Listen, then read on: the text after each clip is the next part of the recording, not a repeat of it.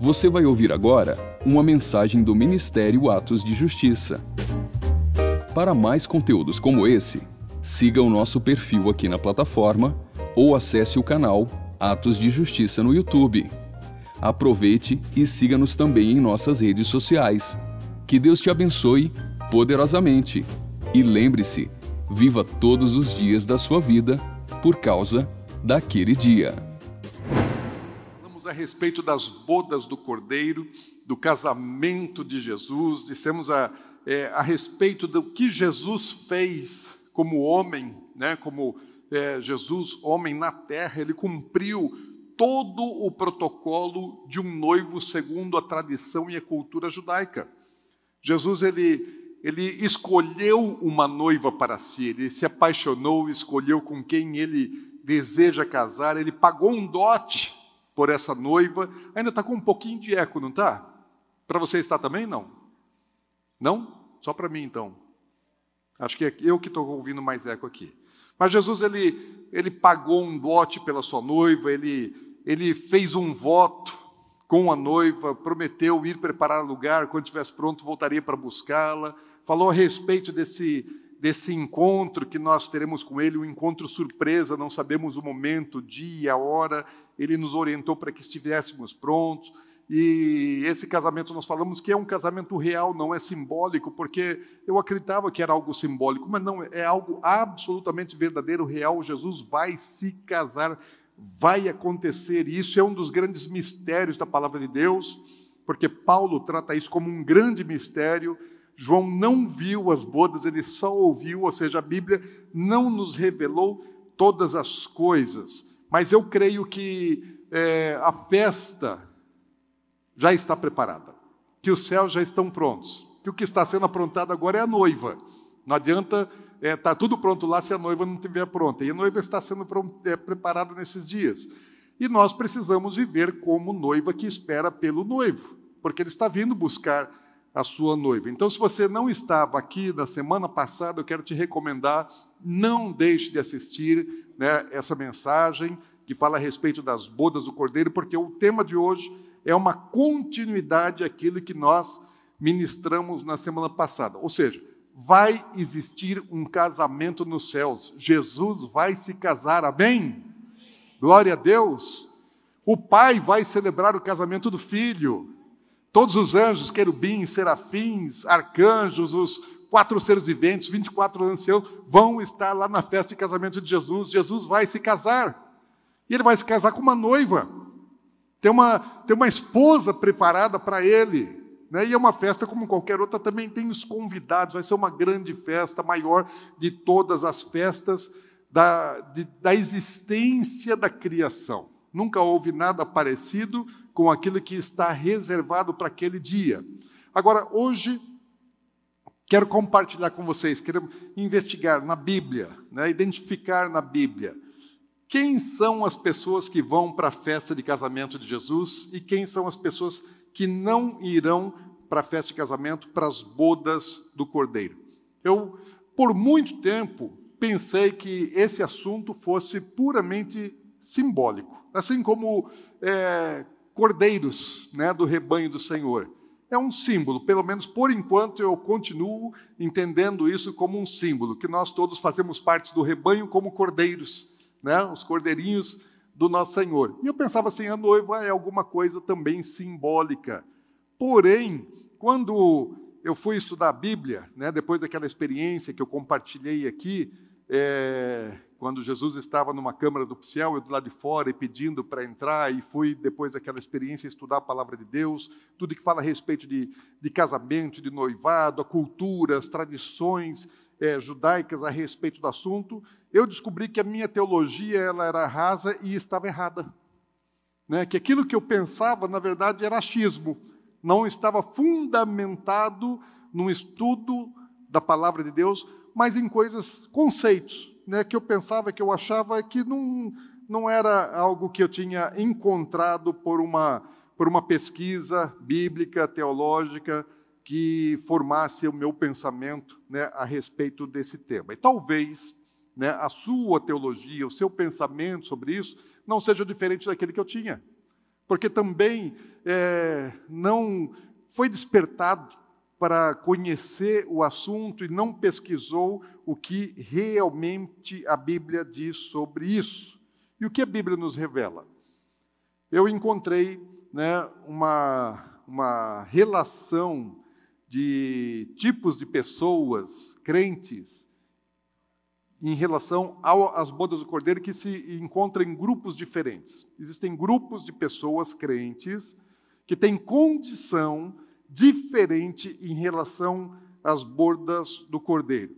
Né? Existe um grupo de pessoas que vai se casar com Jesus, que é a noiva, é a noiva que se torna esposa, que se casa com Jesus. Nós vimos a respeito disso lá em Apocalipse 19, versículos 7, 8, onde fala é, de uma noiva já pronta, preparada, que já se vestiu, já estava pronta, estava se casando com Jesus. E eu entendo que aquela noiva ali, ela é uma parte da igreja, não é toda a igreja. Depois de ter feito os estudos a respeito do tema, então eu identifiquei que não é bem do jeito que eu pensava, porque antes eu achava todo mundo que se converte à igreja, a igreja toda é noiva, a igreja toda se casa. Porém, não é isso que a Bíblia diz. Eu entendo hoje que com Jesus vai acontecer coisa semelhante àquilo que aconteceu com Adão. O primeiro Adão, ele tinha um corpo. Deus deu a Adão um corpo, um corpo pleno, um corpo completo. E de uma parte do corpo de Adão, Deus deu a ele uma esposa. Jesus também, ele tem um corpo. A igreja é o corpo de Cristo.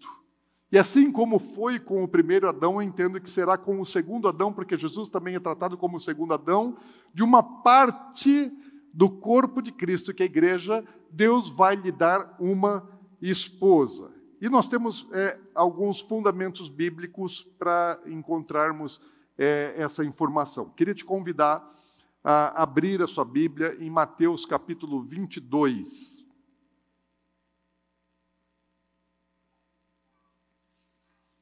Estou dizendo, existe um grupo de pessoas que se casa com Jesus. Existe um outro grupo de pessoas que também é salva, que também é crente, que faz parte da igreja, mas não se casa com Jesus e vai estar lá nas bodas do Cordeiro. E essas pessoas são os convidados da festa que nós vamos ver aqui, Jesus falando é, a respeito do seu próprio casamento através de uma parábola. Então, no versículo 1, de Mateus 22 em diante, diz assim: Jesus lhes contou outras parábolas e disse: O reino dos céus pode ser ilustrado com uma história de um rei que preparou um grande banquete de casamento para seu filho. Quando o banquete estava pronto, o rei enviou seus servos para avisar os convidados, mas todos se recusaram a ir. Então ele enviou outros servos para lhes dizer: Já preparei o banquete. Os bois e novilhos gordos foram abatidos, tudo está pronto. Venham para a festa. Mas os convidados não lhe deram atenção e foram embora. Um para sua fazenda, outro para seus negócios. Outros ainda agarraram os mensageiros e os insultaram e os mataram. O rei ficou furioso e enviou seu exército para destruir os assassinos e queimar a cidade deles. Disse a seus servos: O banquete de casamento está pronto, e meus convidados não são dignos dessa honra. Agora, saiam pelas esquinas e convidem todos os que vocês encontrarem. Então, os servos trouxeram todos que encontraram, tanto bons como maus, e o salão do banquete se encheu de de convidados. Aonde eles estão? Na festa de casamento de Jesus. E eles se casam com Jesus? Não, convidado não casa. Convidado participa da festa, mas não se casa. Se eles estão lá, é porque eles estão salvos. Ninguém vai para a festa de casamento de Jesus e depois vai ser lançado no inferno. Né? Só vai para lá quem já estiver salvo. Mas, apesar de salvo, não se casa com Jesus Cristo. E esse é um grupo de pessoas que eu diria assim, privilegiadíssimo. Um grupo que, é, lá em Apocalipse 19, 9, o anjo diz para João: escreve. João, escreve. Felizes os que são convidados para o banquete do casamento do cordeiro. Convidados. Então, existe um grupo de pessoas que vai estar lá, e ele está dizendo assim: olha, pensa uma galera feliz, abençoada, bem-aventurada. Porém, não é a noiva. Porém, não está se casando. Outra passagem que mostra que nem todos os que são salvos vão se casar com Jesus está um pouquinho para frente no capítulo 25. Folhei essa Bíblia, ou rola aí a tela da sua, da sua Bíblia, vai lá para Mateus capítulo 25.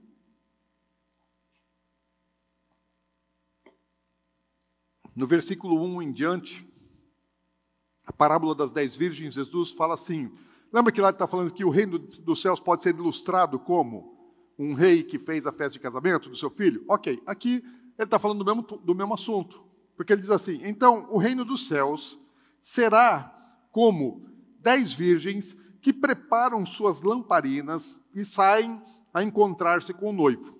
Cinco delas eram insensatas e cinco prudentes. As cinco insensatas não levaram óleo suficiente para as lamparinas, mas as outras cinco tiveram bom senso de levar óleo de reserva. Como o noivo demorou a chegar, todas ficaram sonolentas e adormeceram. À meia-noite, foram acordadas pelo grito: Vejam, o noivo está chegando, saiam para recebê-lo. Em algumas traduções, saiam ao seu encontro. Todas as virgens se levantaram e prepararam as suas lamparinas. Então as cinco insensatas pediram às outras: Por favor, deem-nos um pouco de óleo, pois nossas lamparinas estão se apagando. As outras, porém, responderam: Não temos o suficiente para todas. Vão e comprem óleo para vocês. Quando estavam fora comprando óleo, o noivo chegou. Então, as cinco que estavam preparadas entraram com ele no banquete de casamento e a porta foi trancada. Mais tarde, quando as outras cinco voltaram, ficaram do lado de fora, chamando: Senhor, Senhor, abra-nos a porta. Mas ele respondeu: A verdade é que não as conheço. Portanto, vigiem, pois não sabem o dia e a hora da volta. Eu, na minha teologia antiga, eu pensava assim: é, aqui, essas dez virgens falam da totalidade da igreja. Sempre pensei assim no passado. Fala da totalidade da igreja. Por quê? É, quem são elas? As dez virgens, elas estão é, aguardando o noivo. Elas sabem que o noivo vem. Quem é a turma que aguarda a chegada do noivo? Quem é que aguarda a chegada do noivo? É a torcida do Flamengo, do Corinthians? Não, quem aguarda a chegada do noivo é a igreja. Quem sabe que Jesus é o noivo, que ele volta para buscar a noiva é a igreja. Então, está falando de nós. Fala, ah, então está falando da igreja. Então, esse 10 é um número da, que representa a totalidade, fala, então representa a totalidade da igreja. E todas elas estavam aguardando, sabiam que ele vinha, se prepararam para aquilo e saíram para ir ao encontro dele, só que ele ainda não estava, demorou-se um pouco. Todas elas também tinham lamparinas, lâmpadas, né? que era um, um, um potezinho de, de, barro com um pavio e azeite dentro. Então, todas elas tinham aquela lamparina com azeite e a chama acesa. E todos estavam aguardando, mas ele demorou, e as dez dormiram. O que é que faz diferença? Porque também quando ouve-se o grito profético, olha, o noivo está chegando, saiam ao seu encontro, as dez acordam. Então, qual é a diferença entre os dois grupos de noivas tolas e noivas sábias, as prudentes e as insensatas? Qual a diferença entre elas?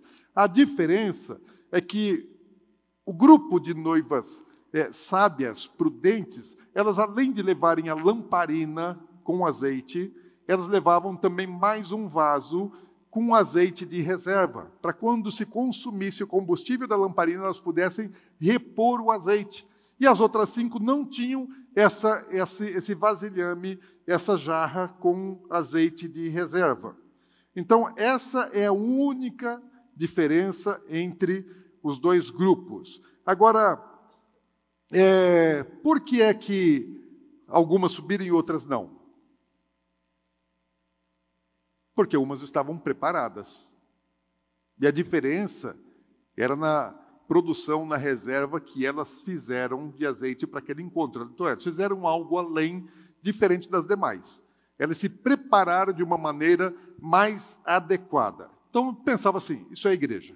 Nem toda igreja sobe, né? no arrebatamento Estão dois numa cama, um sobe, outro fica. Estão dois no campo, um sobe, outro fica. No arrebatamento, nem toda igreja sobe. Então, está falando a respeito da igreja.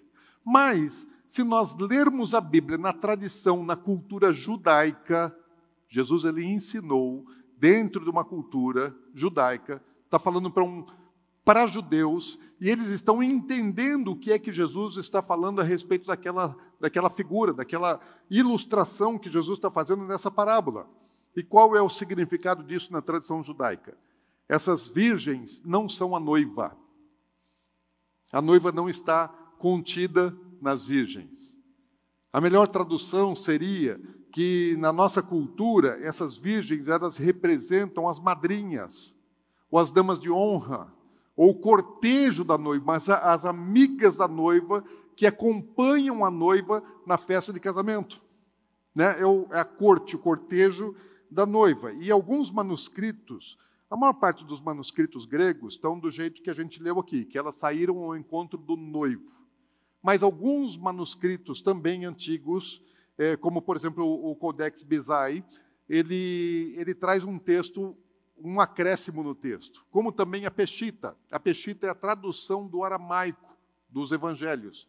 Jesus falava aramaico, ele ministrou em aramaico. Existe o texto aramaico né, dos evangelhos que traduzido é a Peshita. É a Peshita. E na Peshita e nesse, nesse Codex Bezai, em alguns outros também antigos, eles trazem o seguinte acréscimo, falar assim, que as dez virgens, elas tomaram as suas lâmpadas e saíram ao encontro do noivo e da noiva, que não aparece em todos os manuscritos, e não aparece na nossa tradução portuguesa.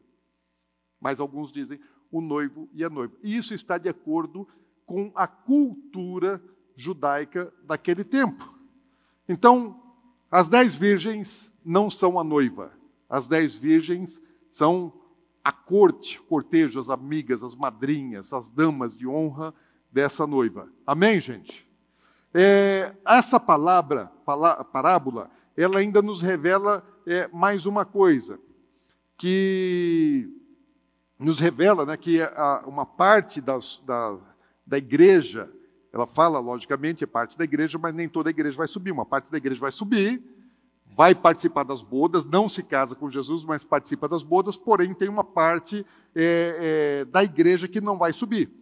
Ou seja, um, um, um grupo de crentes que não se casa e que também não participa das bodas. Ou seja, foram, foram convidados, mas não fizeram parte do grupo é, de bem-aventurados ou de felizes. Porque Jesus fala assim: olha, quando elas batem a porta, né, uma parte subiu, foi para as bodas, e eles ficam clamando. Eu fico imaginando assim: quando acontecer o arrebatamento, vai ter um monte de crente clamando a Deus.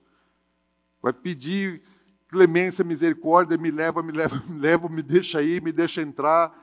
Né? Vai haver um pranto, vai haver um pranto, porque eu não me preparei. Inevitavelmente isso vai acontecer. É bíblico, está profetizado, vai acontecer. Que não seja comigo com você, mas vai acontecer. E aí elas estão clamando, querendo entrar. E Jesus diz o quê? Fala assim: olha, na verdade, vocês não vão entrar porque eu não vos conheço. Existe alguém que Jesus não conheça? Que ele não saiba quem seja? Jesus sabe quem é todo mundo. Quem existe, quem já existiu, quem vai existir. Jesus sabe de todo mundo. Jesus não está falando a respeito de que não, a não sei quem é você, ele sabe quem é. O que ele está dizendo assim, eu não tenho relacionamento, eu não tenho intimidade com você, porque a intimidade com Cristo depende da gente. Ele já fez a parte dele e ele está disponível, ele nos chama, nos convida para a sua intimidade. E é nós que vamos para esse lugar.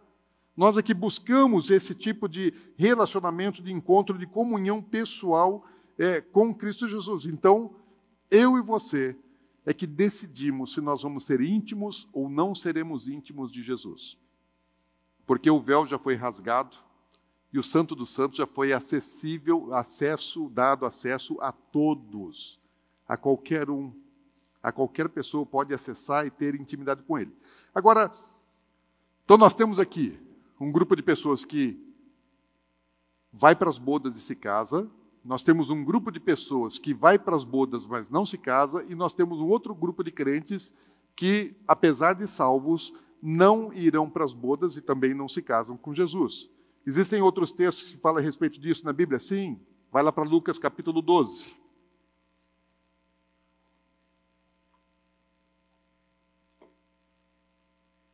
Lucas 12, versículo 35, diz assim: Cingido, preparado, esteja o vosso corpo e acesa a vossa candeia. Sede vós semelhantes a homens que esperam pelo seu Senhor. Presta atenção agora. Ao voltar ele das festas de casamento. Para que, quando vier e bater a porta, logo lhe abram. Bem-aventurados aqueles servos a quem o Senhor, quando vier, de onde? Da festa de casamento, os encontre vigilantes, esperando. Em verdade vos afirmo que ele há de cingir-se, dar-lhes lugar à mesa e, aproximando-se, os servirá. Presta atenção. O que Jesus está dizendo assim, fala: olha, ô cabeção, já que você não estava pronto quando eu vim, quando eu voltar da festa de casamento, por favor, esteja pronto. Quando eu vim buscar né, a noiva, e quando eu vim buscar a igreja para ir para as bodas, para minha festa de casamento, você não estava pronto, você não estava pronta. Por isso você não foi. Então está dizendo assim: olha, esteja pronto da próxima vez, quando eu vier, então esteja pronto, esteja preparado, esteja vigiando, não esteja na mesma condição que você estava antes. Quem são essas pessoas? Quem são essas pessoas que vão estar aqui na terra? quando Jesus voltar da festa de casamento, ainda será recebida por eles. Por ele, né? Recebidas por ele. Muitos teólogos pensam que isso aqui está falando a respeito dos judeus. E eu até acredito que é, muitos judeus estarão dentro desse grupo de pessoas, porque é, os judeus vão se converter, né, vão crer numa Machia, vão crer em Jesus depois do arrebatamento, muito provavelmente. Né? não posso afirmar com certeza aquilo que a Bíblia não diz com clareza, mas é, é, faz sentido. Então, é, haverá um arrependimento completo, um derramamento de espírito de súplica e graça, como diz lá em Zacarias capítulo 14, eles vão ver aqueles a quem transpassaram, vão se é, arrepender e vão crer em Yeshua, em Yeshua, e a nação vai ser salva, como diz lá em Romanos 11 e tantos outros textos. Porém, eu também acredito que, além dos judeus, aqui está a parcela da igreja que não foi arrebatada. Não é só judeu. Crente que não foi arrebatado, o que vai acontecer com ele? Muitos vão morrer na grande tribulação, vão ser degolados pelo anticristo. Mas aqueles que o anticristo não conseguir matar durante o período da grande tribulação, é, quando Jesus voltar fisicamente para reinar na terra, vai encontrar muitos dos seus. E ele ainda é, é, bom demais, Jesus nos ama demais, ele é tolerante, misericordioso, gracioso demais, que ainda vai dar a segunda oportunidade. Mas ele está falando, mas pelo menos da segunda vez estejam prontos. Da primeira não, não estavam, mas existe a mesma condição na minha volta, estejam prontos. Ou seja, tem um grupo de crentes que não sobe. Três grupos, né? Um que sobe casa, um que sobe e participa da festa, e o outro que não sobe, não participa da festa. Vai ter que ficar aqui e vai ter que esperar Jesus voltar. Qual é desses três grupos que você quer participar? Vocês estão em dúvida? Vou dar um tempo. Tempo! Ah, que é casado, é, ué. Eu também, gente. Eu também já escolhi. Eu também já escolhi. Eu não tenho dúvida. Eu não tenho dúvida. Eu quero participar do grupo que casa com Jesus. Gente, se eu não conseguir alcançar esse nível, É, no mínimo eu preciso estar lá, porque a Bíblia já diz que bem-aventurados, felizes os que estiverem lá, que forem chamados e participarem dessa festa. Mas eu não quero ir somente como convidado, eu quero ir para esse grupo e participar como noiva. Isso é um mistério, isso é assunto da, da, da mensagem passada, né? Se você não assistiu, assista. Agora, o que impede, vamos pensar um pouquinho nesse terceiro grupo que não sobe? O que impede um crente, alguém que crê em Jesus, que recebeu Jesus como Senhor, como Salvador da sua vida, fez a sua profissão de fé, foi batizado, congrega, é, participa de ministério, contribui, investe no reino, de não ir. O que é que impede alguém de não subir? Alguém pode pensar assim, ao pecado. Bom, todo crente peca, mas o crente não vive no pecado, ok? O crente não vive no pecado. Assim, você é, mentiu, né? O marido foi lá e, e mentiu alguma coisa para a mulher. Ou a mulher ela gastou um negócio que não, não queria que o marido soubesse, né? E mentiu para ele, que ele gastou, não gastou aquilo que ela gastou, né? fez uma compra que não tinha aprovação dele e mente para ele. Gente, pode? Pode isso? Não. Crente pode mentir? A Bíblia não diz que os mentirosos não herdarão o reino dos céus? Então acredite nisso. Então o crente, ele até peca, mas ele não pode permanecer no pecado. Quando um crente peca, ele se arrepende. O Espírito Santo ministra, ele se arrepende. Agora existe crente que fica no pecado, que peca e assim já está endurecido, né? Tem a dura serviço, coração é, já está uma pedra e ele já não penetra mais, ele não consegue mais ouvir o Espírito Santo porque está lá na pornografia, está fazendo um monte de coisa errada, então assim já vive no pecado. Não é esse tipo de crente que não sobe. Porque o que o, que o pecado faz na minha, na minha vida, a iniquidade, o pecado constante na minha vida, ele não me priva de participar das bodas do Cordeiro. O pecado, ele me priva da salvação. É muito diferente. É muito diferente. É, quem está no pecado, não foi liberto do pecado, não será salvo. É isso que a Bíblia diz. E lá no, no, capítulo 7 de Mateus, por exemplo, você deve conhecer aquele texto que fala assim: olha, nem todos aqueles que me, me chamam Senhor, Senhor, entrarão no reino dos céus, mas apenas aqueles que de fato fazem a vontade do meu Pai que está nos céus. 7, 21.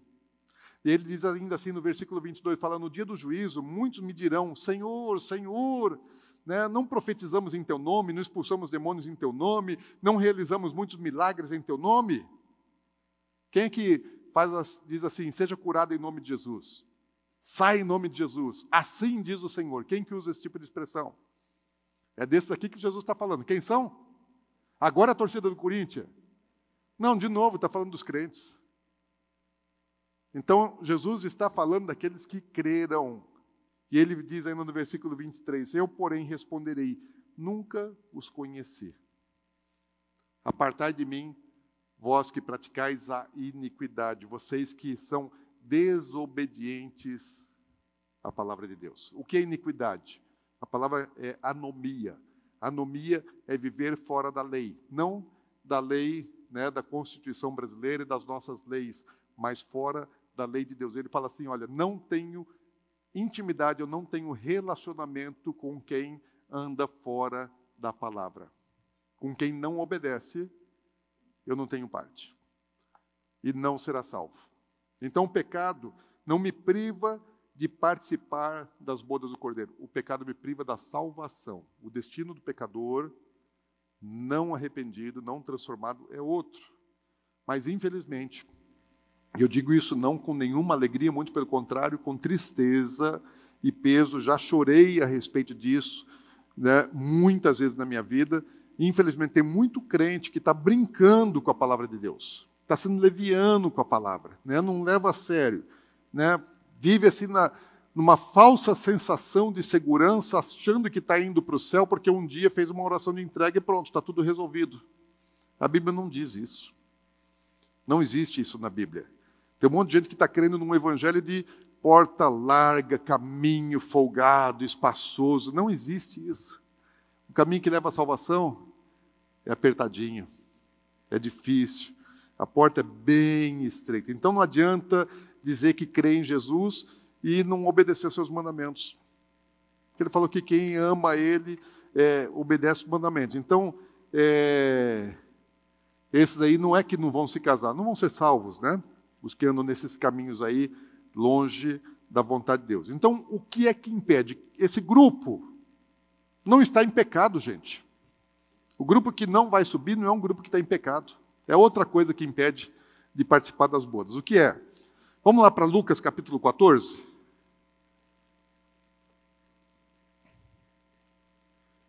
Lucas 14 é a mesma parábola de Mateus 22, só que Mateus ele, ele teve inspiração de registrar de uma maneira e Lucas teve a inspiração de registrar de outra maneira, mas é o mesmo, é o mesmo ensinamento.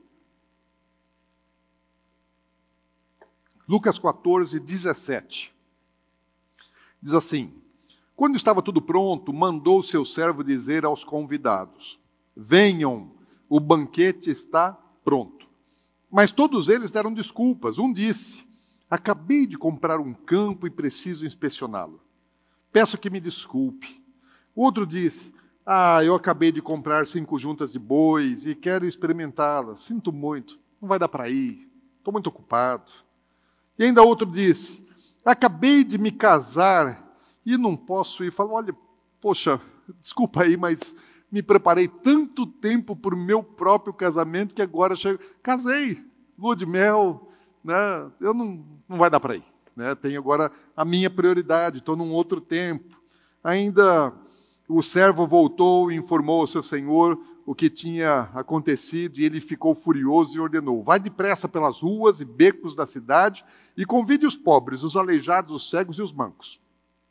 Depois de cumprir essa ordem, o servo voltou e informou: Ainda há lugar para mais gente. Ele já convidou, veio um monte de gente, falou: Mas ainda tem lugar.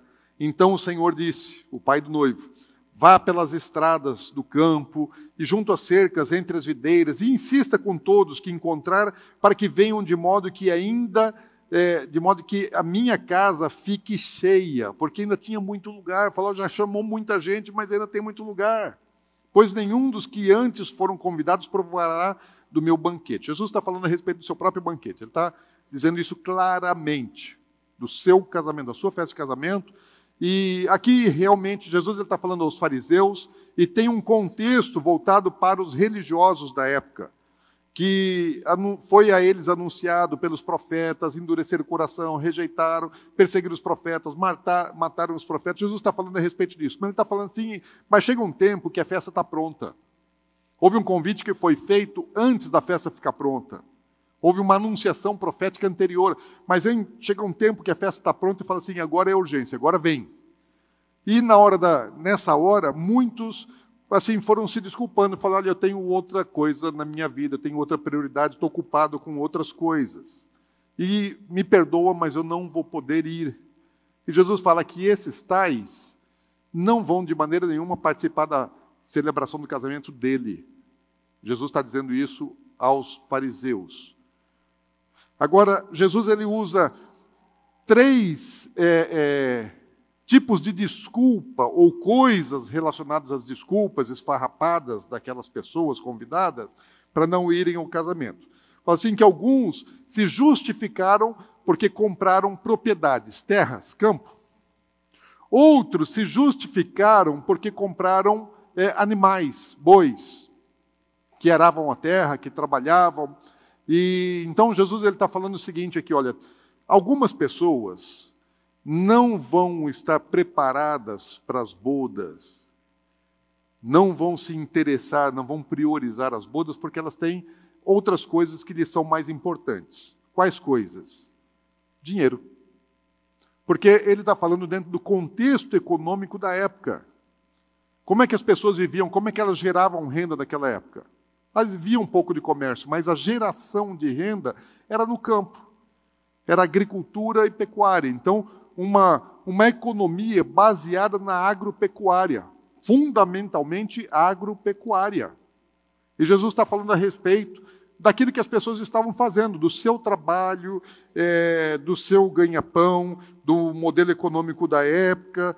E se fosse traduzir isso para os nossos dias, para a nossa cultura, ele falaria a respeito de tudo aquilo que nós fazemos em relação à atividade profissional, a investimento, a compras, a negócios, a, a riquezas, a guardar dinheiro, a dinheiro, né? tudo aquilo que está envolvido com questão econômica financeira. Em outras porções, Jesus ele diz que o grande inimigo, adversário concorrente dele é o dinheiro.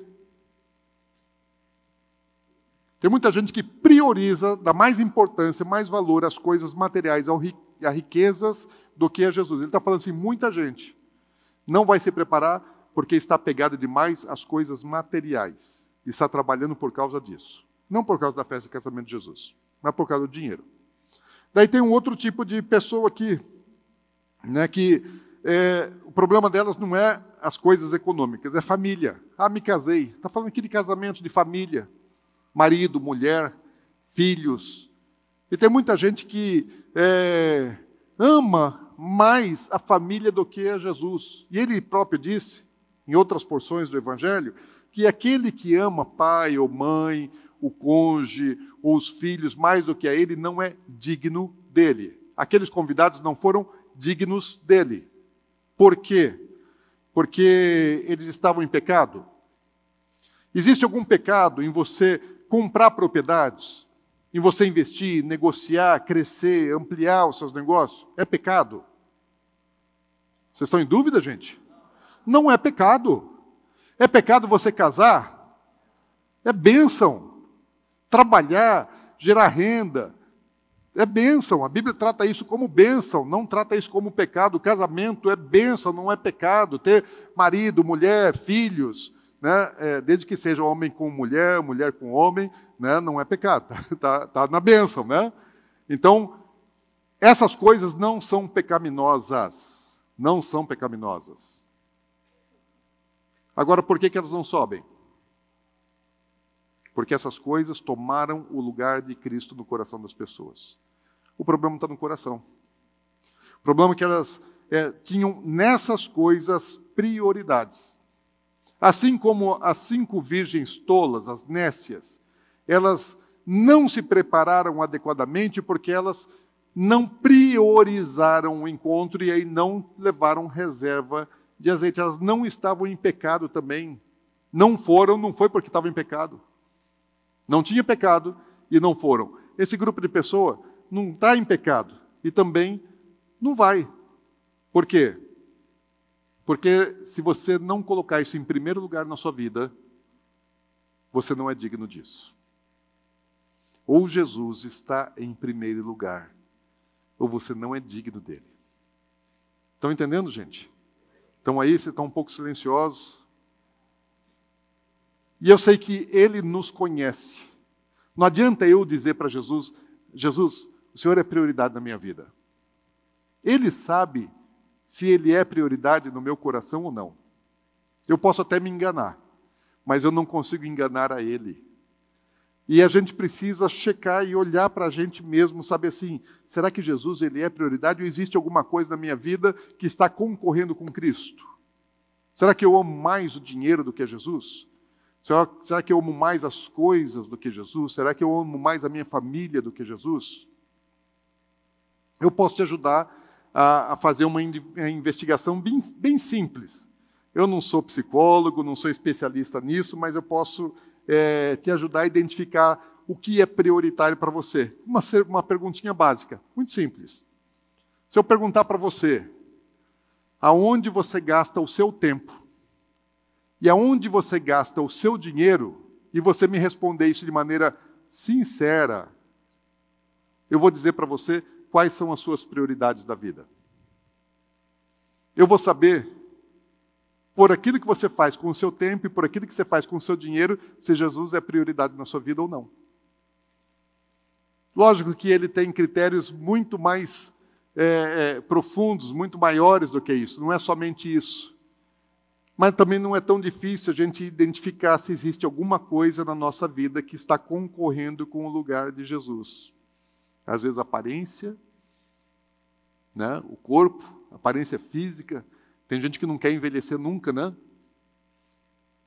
E ficar de cabelo branco, gente, faz parte, né? As mulheres tudo bem, pode pintar, não tem problema, né? Não é, a questão não é essa, não é de você cuidar ou não cuidar, é de você deixar as coisas é, desta vida assumirem o lugar que não pertence a elas e tomarem o lugar que pertence a Jesus. Estão comigo, gente? Amém? Glória a Deus aleluia. Vocês estavam tão animados no domingo passado porque vai ter uma festa de casamento nos céus? Já estava todo mundo se preparando para ir para a festa? E agora vocês estão mais pensativos um pouco? Eu não quero estragar a alegria da festa, gente. Festa de casamento é alegre. É festa, é festividade. Agora, então, é... para a gente ir para as bodas, é importante entender que eu não vou do meu jeito. Não é porque eu quero, não é da minha maneira. Eu só vou para as bodas, para o casamento de Jesus, do jeito dele. Amém? Vamos voltar lá para Mateus capítulo 22. Hoje a gente está lendo um pouco da Bíblia, mas é que eu quero te dar é, fundamento para essas coisas. Volta para Mateus 22, nós paramos no versículo 10, vamos ver o 11.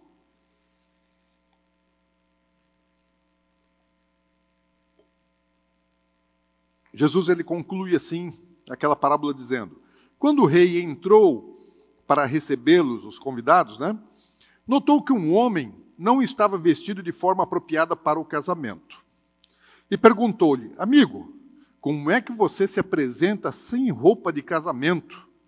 O homem não teve o que responder. Então o rei disse: Amarre-lhe as mãos e os pés e lancem-no fora, na escuridão, onde haverá choro e ranger de dentes, porque muitos são chamados, mas poucos são escolhidos.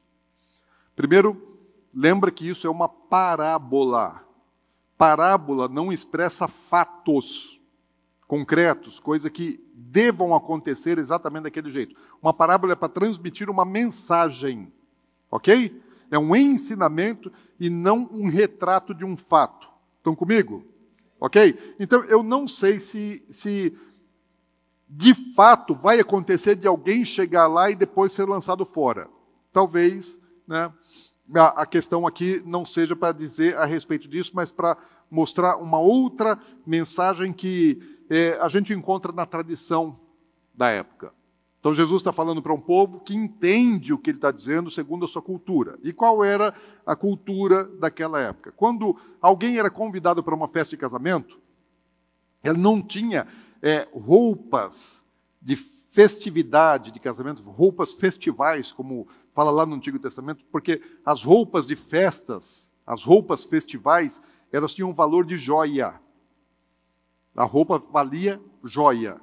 E, e nem todo mundo poderia ter, porque não tinha, não tinha dinheiro né, para comprar, para confeccionar as roupas de festas, porque eram roupas caríssimas. Lembra que quando Abraão manda os presentes né, para é, pagamento do dote da sua nora, para a noiva de Isaac, ele manda dez camelos e nesses camelos estão é, é, é, lotados de joias, de coisas de valor e muitas vestes.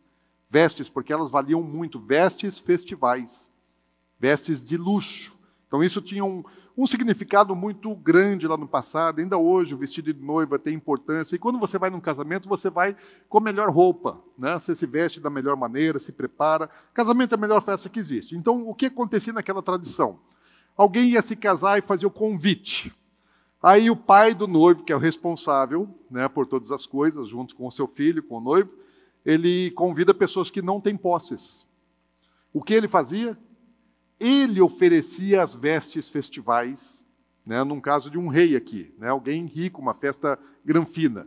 Então, ele dava a roupa, ele arrumava a roupa para que a pessoa pudesse se vestir adequadamente e honrasse o noivo, o pai do noivo, a noiva e o ambiente da festa. Então, é, se você vai de maneira inadequada, você está desonrando. Hoje, se você é convidado para um casamento, e você chega lá, está todo mundo, os homens estão todos de terno, de gravata, as mulheres de vestido longo, tudo cheio de brilho, está todo mundo bonito. E você entra lá de short, camiseta regata, chinelo de dedo. Ainda que você tenha muito dinheiro para se vestir melhor do que todos aqueles que estão ali, é uma desonra se você fizer isso. E o que, é, é o que está acontecendo aqui nessa situação? Se esse homem ele está lá e ele não pegou as vestes que eram oferecidas para os convidados que não tinham possibilidades financeiras, é porque ele podia. Então, quem tinha condição usava suas vestes de festa. Quem não tinha condição recebia uma veste para poder participar da festa. Lembra que lá em Apocalipse 19, a noiva, ela chega na festa de casamento e lhe é dado vestir-se de linho finíssimo. Ou seja, eu e você não temos condição de nos prepararmos adequadamente com todas as coisas para a festa de casamento. Quando a gente chegar lá, será nos dado de vestir, porque nós somos os, os, os, os cegos, os coxos, os pobres, os fedorentos que foram chamados, que foram convidados para a festa das bodas. Amém? Então nós vamos chegar lá, nós vamos receber vestes festivais. Agora, as vestes que nós vamos receber, a nossa responsabilidade, que falamos na última semana, é de produzir, de gerar a matéria-prima. Do que é feito as vestes lá em Apocalipse 19? Linho finíssimo.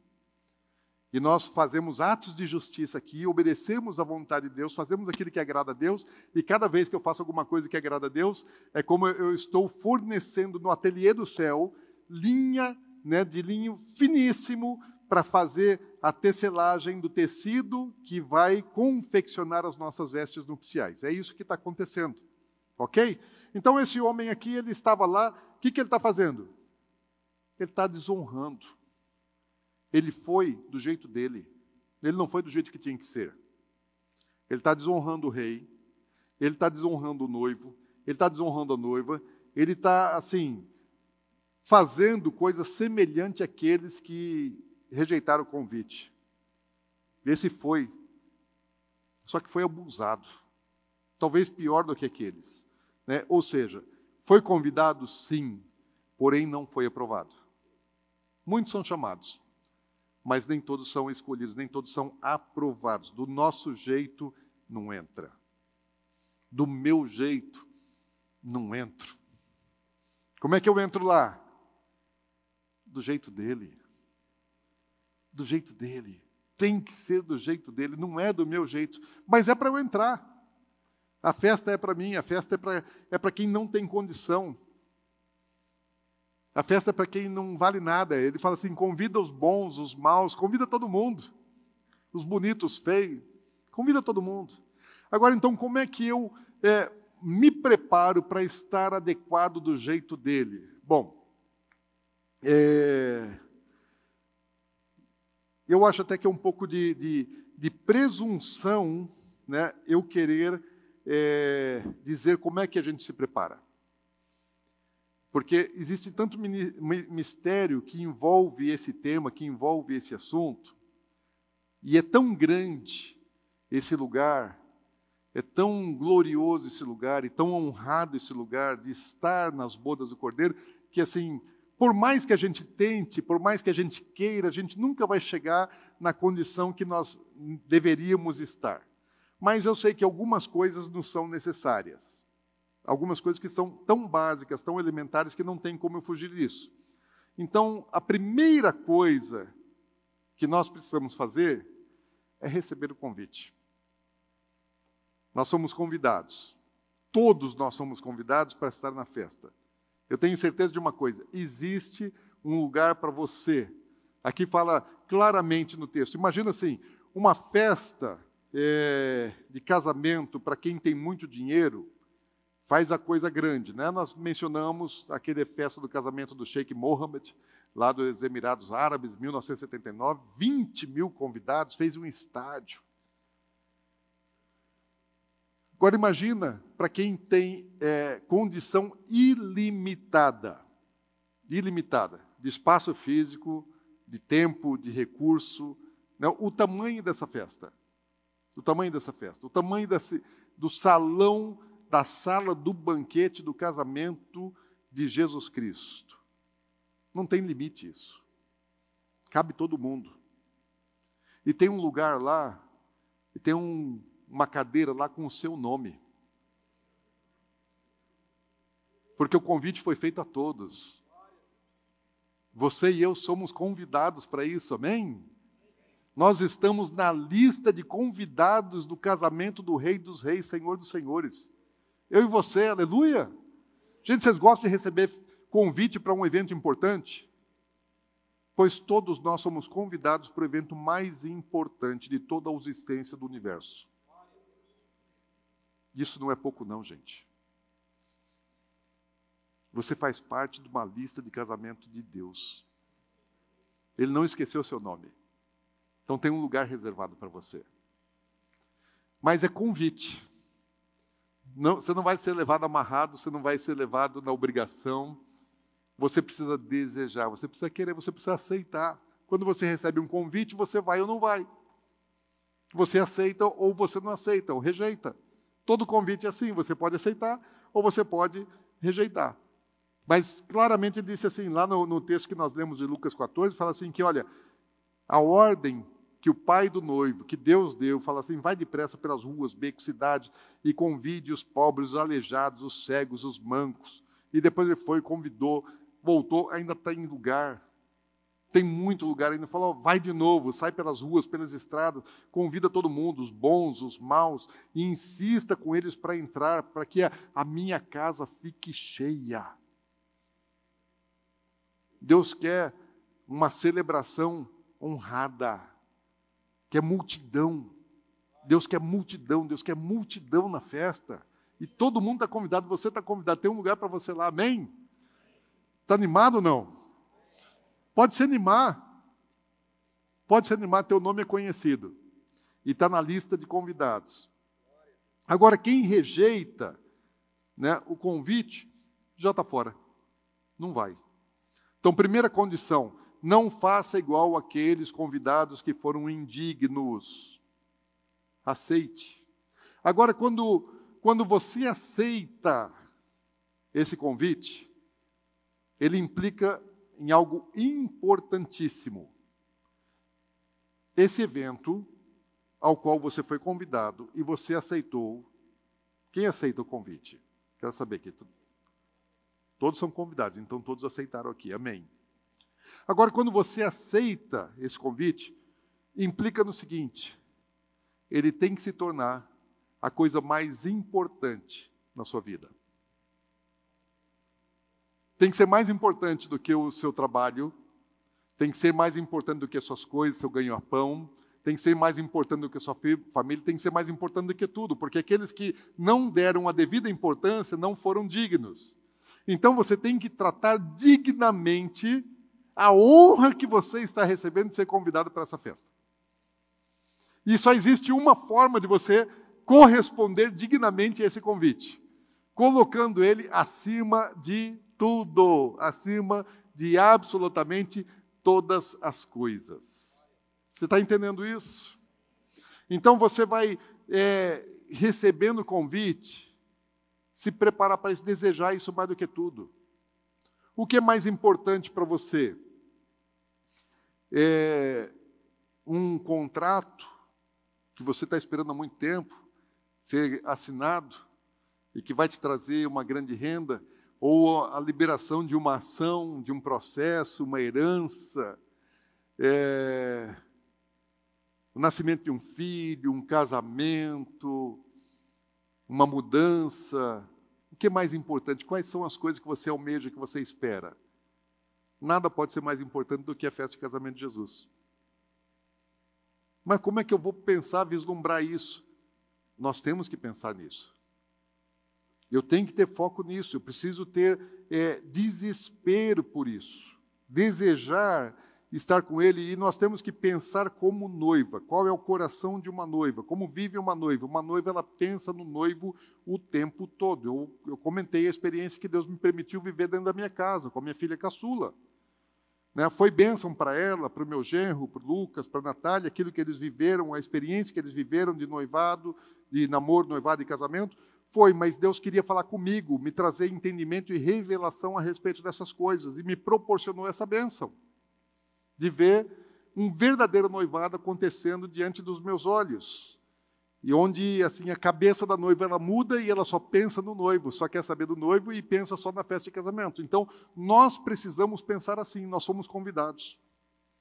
E eu não apenas quero ir para a festa de casamento como convidado, eu quero ir para a festa de casamento como noivo, quero me casar com Cristo Jesus, é um mistério. É, dissocia isso da parte biológica.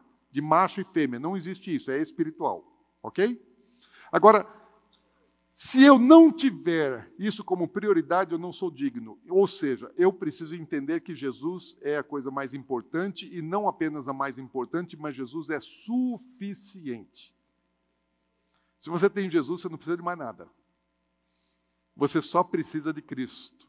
Sabe que Jesus ele, ele nos prometeu que nos supriria em todas as necessidades. Nós corremos muito no nosso dia a dia e normalmente nós estamos correndo atrás de dinheiro, provisão, sustento, trabalho, pagar conta. Qual a importância do dinheiro para a festa de casamento de Jesus? Zero. Ou seja, nós temos que mudar né, os nossos valores.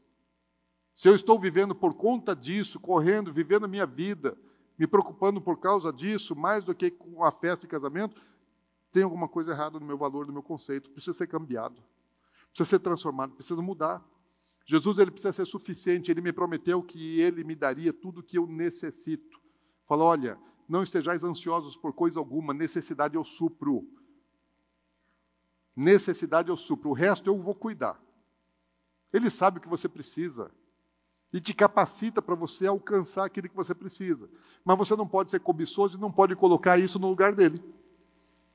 E é um grande perigo, porque correr atrás de coisa, correr atrás de dinheiro, é o maior concorrente que Jesus tem no nosso coração.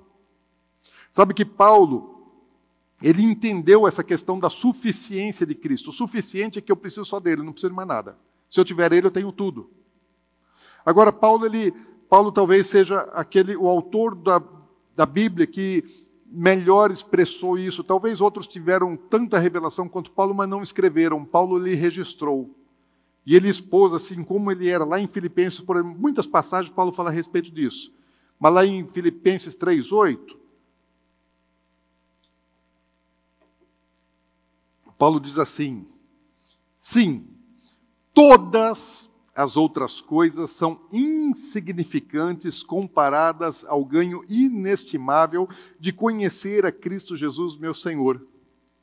Por causa dele, deixei de lado todas as coisas e as considero menos que lixo, a fim de poder ganhar a Cristo. O que é que Paulo está dizendo? Louvor, vem para cá. O que, é que Paulo está dizendo? Quem era Paulo? Paulo ele era fariseu de fariseus. Ele era doutor da lei doutor de doutores, ou seja, o cara tinha títulos. Ele estudou aos pés de Gamaliel. Então, a melhor formação acadêmica que existia nos dias de Paulo é a que ele recebeu. O que é qual a melhor universidade? Então, fala, olha, eu sou formado em Harvard, Oxford.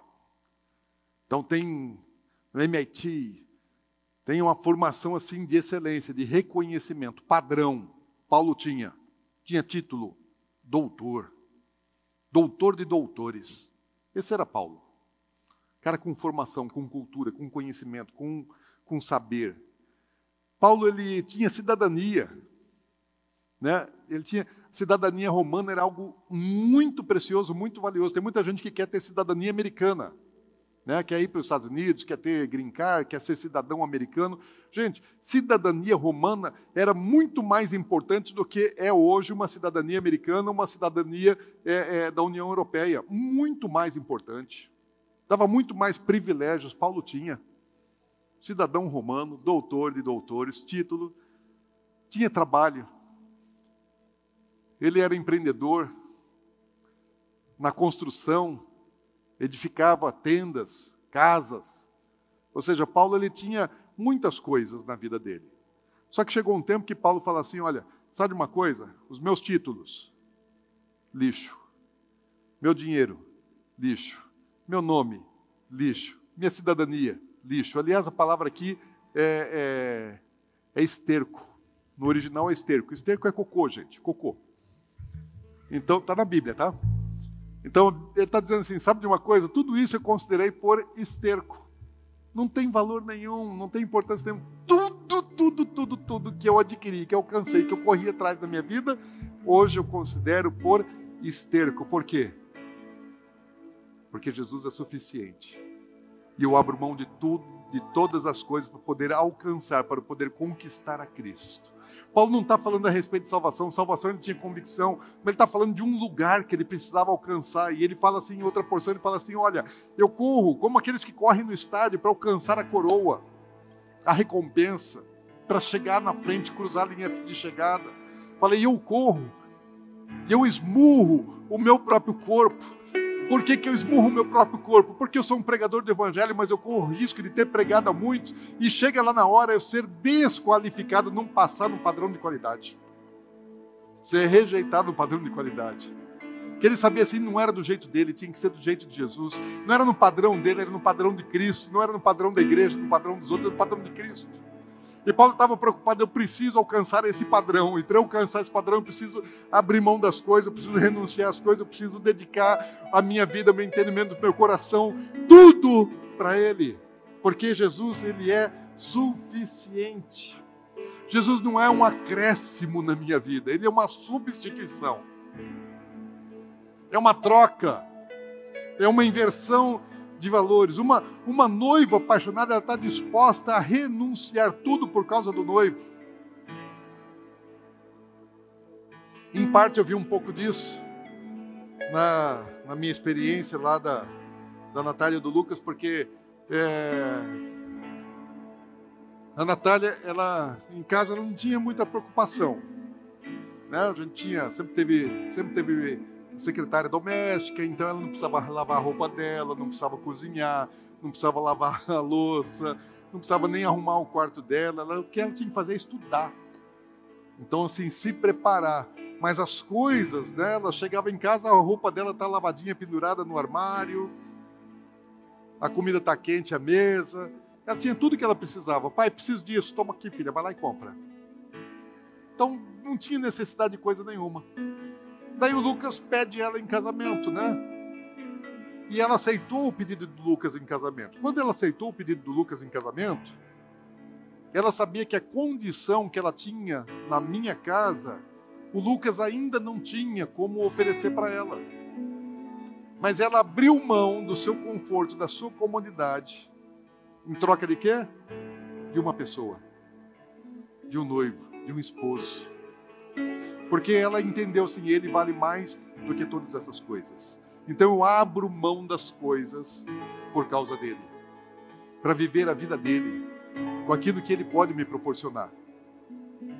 Então Jesus não é um acréscimo, Jesus é uma substituição, é uma troca. Falei, eu abro mão das minhas coisas, dos meus gostos, dos meus desejos, do meu interesse por causa dele. Eu quero ele mais do que todas as outras coisas.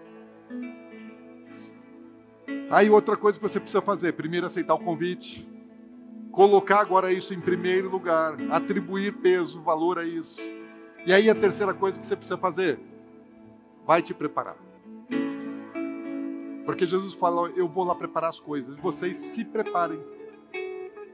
O nosso papel é só nos prepararmos. Lembra da Esther, da rainha Esther, que ficou se preparando para ser apresentada ao rei? 12 meses, primeiros seis meses, só lá no. Só no óleo, só na mirra, tirando a caatinga, o CC, né? E passando assim, tem uma pele sedosa, cheirosa, exalando um perfume gostoso, aroma suave, para poder ser apresentado a um homem, um homem que ia ao banheiro e fazia do mesmo jeito que a gente. Que tipo de noiva Jesus espera que tipo de esposa Jesus quer se casar. Então, não é de qualquer jeito, não é do meu jeito, é do jeito dele. É do jeito dele. Tem que parecer com ele. Então, nós temos que mudar a nossa maneira de pensar, os nossos valores, os nossos conceitos e pensar do jeito dele. E Jesus, quando ele veio ao mundo, o que, que ele veio fazendo? Ele veio ensinando a respeito do reino dos céus. O que é que Jesus ele pregou? O reino dos céus. Qual era a mensagem dele? Os mandamentos.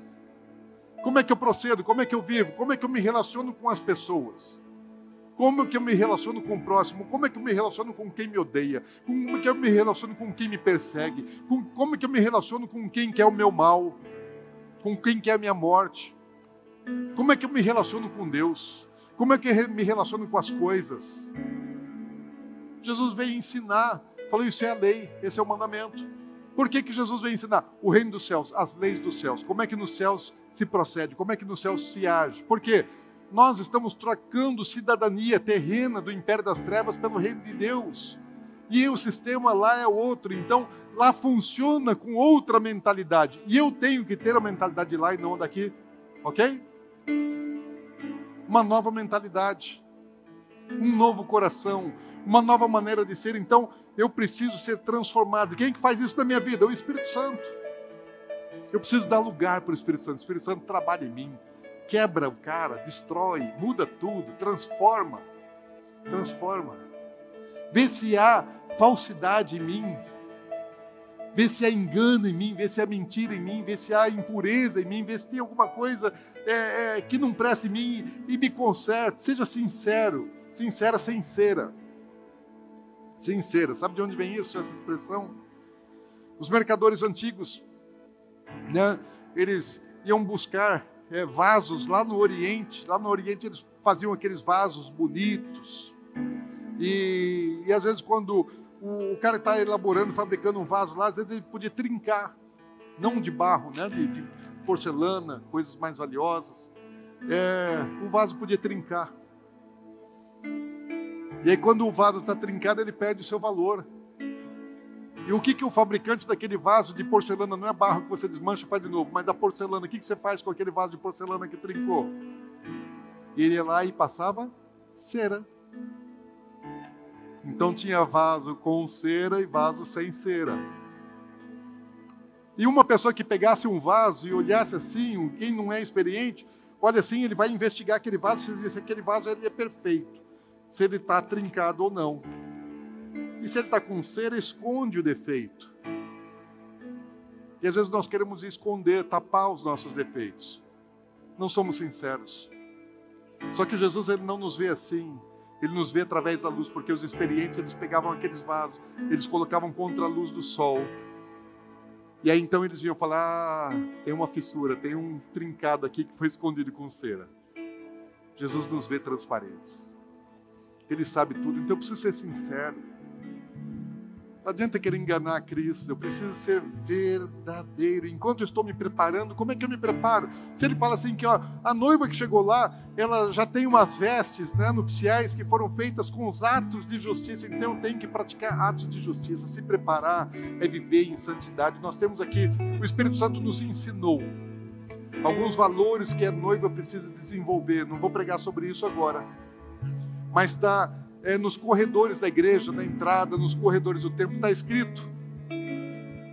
É, pode ver qual é a última, a última palavra que está nessas linhas. Vocês já observaram, já prestaram atenção? Qual é a última palavra que está aí? Bodas do cordeiro. E a primeira lá? É um alinhamento.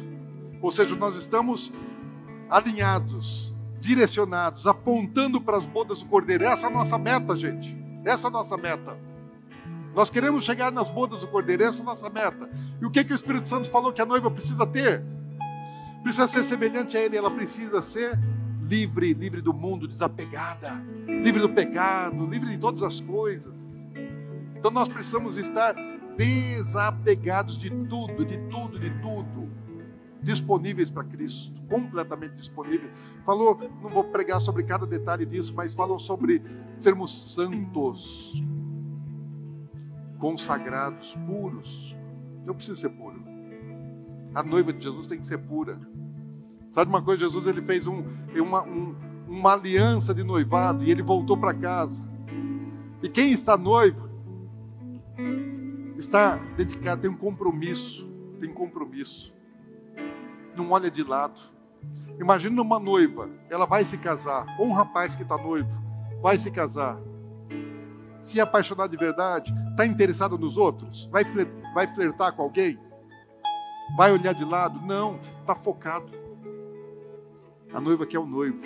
Não importa se apareceu um monte de rapaz bonito que está chavecando, ela não está interessada neles, ela, tem um, ela já tem um, um compromisso, ela só tem olhos para ele, está focada nele.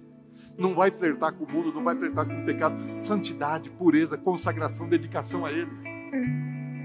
Adoração, não é cantar louvor apenas, é estilo de vida. Deus busca adoradores que adorem em espírito e em verdade. Jesus está buscando adoradores que lhe adorem em espírito e em verdade. E intimidade. Relacionamento íntimo. Saber o caminho.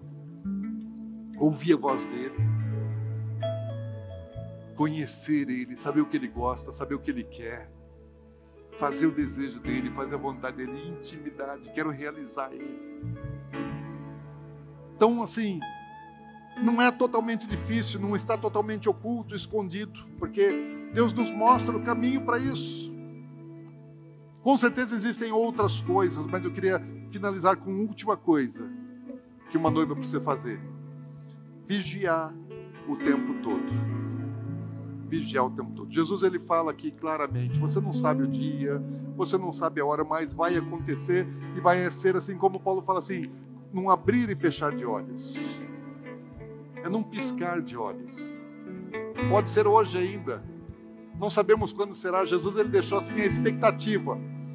Você não sabe quando é, pode ser a qualquer momento. Então esteja pronto. Quando? Todo dia. E toda hora não apenas todo dia, mas esteja pronto o tempo todo, esteja pronto toda hora. Então, assim, não vai bobear. Sabe aquele, o, o, o piloto de automobilismo, que ele fez é, é, a pole position, ele fez a corrida perfeita, fez todas as voltas mais rápido do que os outros.